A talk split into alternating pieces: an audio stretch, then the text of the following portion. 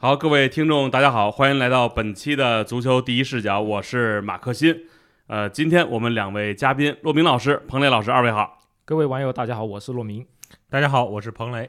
哎，这个昨天呢，欧冠比赛打完之后呢，跟小沈呢是做了一个连线，也是从这个前方吧，相当于了解了他的一些这关于决赛的一些见闻啊、感受等等。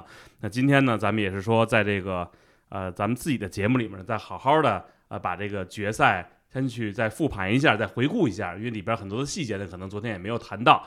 呃，想先问问二位老师啊，就看完这场比赛以后，呃，这个感感受是什么样的？因为说实话，我昨儿那场比赛还挺挺那什么的，就是呃，赛前特别精神，然后赛后又特别精神，但是比赛中，哎呦，那那叫一个困难，就看得我就最后刚开始我坐那儿用电脑看，后来我直接躺那儿拿手机看去了，这实在有点坚持不住了。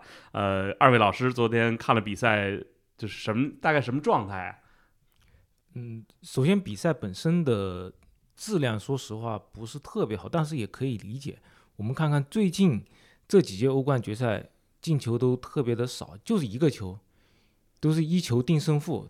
但上一次超过一球的决赛，说实话更难看。就二零二零一二零一九年利物浦打热刺，利物浦一开场一个点球，那热刺就好像失去抵抗能力了。然后接下来，嗯，拜仁战胜巴黎，对吧？对。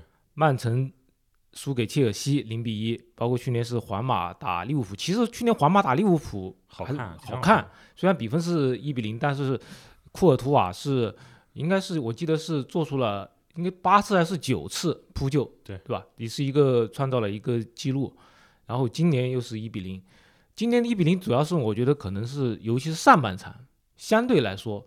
可能是与打法有关系，我觉得一个是与打法有关系，另外一个与场地有关系。打法，呃，我们上一期节目其实我当时说过，我说国际米兰其实是比较适合对付曼城这一种类型，因为它是密集的，呃，在中路进行绞杀，这样的话可以让曼城的那个传切配合没有那么的流畅，而且。他是呃三中卫五中场嘛，他相当于屯兵于中路，不仅仅是中场，而是屯兵于中路。而曼城他有一个特点，他这两个边路都不是下底的。格拉利什，呃，格应该是正正确翻译是格里利什啊，不知道谁翻译格拉利什。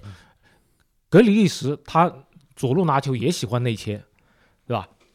碧奇贝纳多席瓦不用说了，也是喜欢内切。